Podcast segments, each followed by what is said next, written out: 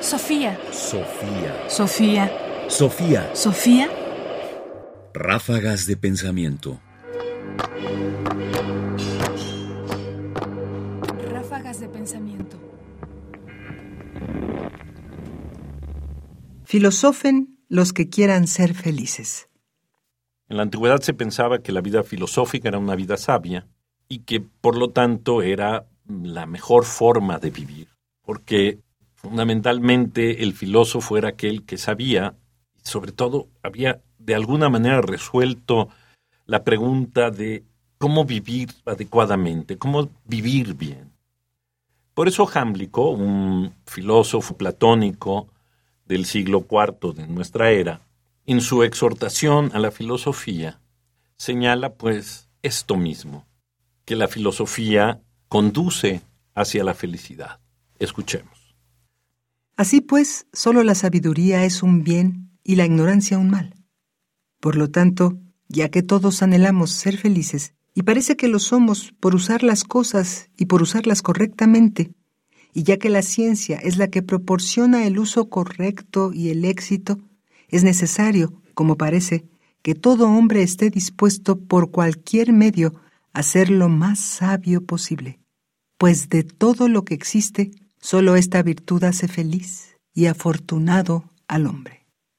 Por tanto, es necesario que filosofen los que quieran ser felices, y la filosofía es deseo y posesión de la ciencia, pero no de la ciencia que solo proporciona los bienes aparentes, ni de la que los produce, pero no sabe usarlos.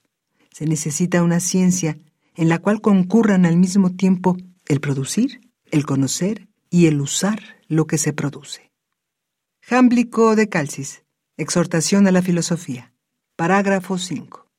Por supuesto, no es de extrañar que Jámblico nos exhorte de esta forma hacia la filosofía.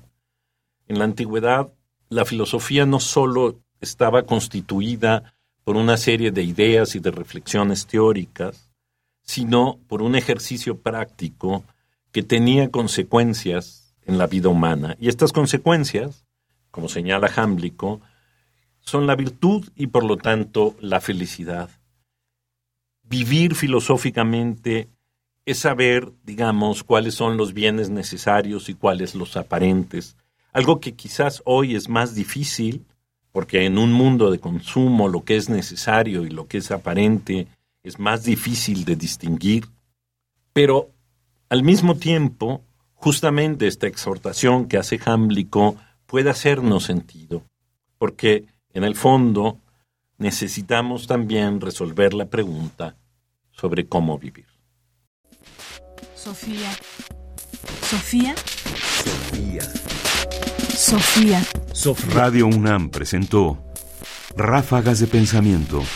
Más información en la página ernestopriani.com.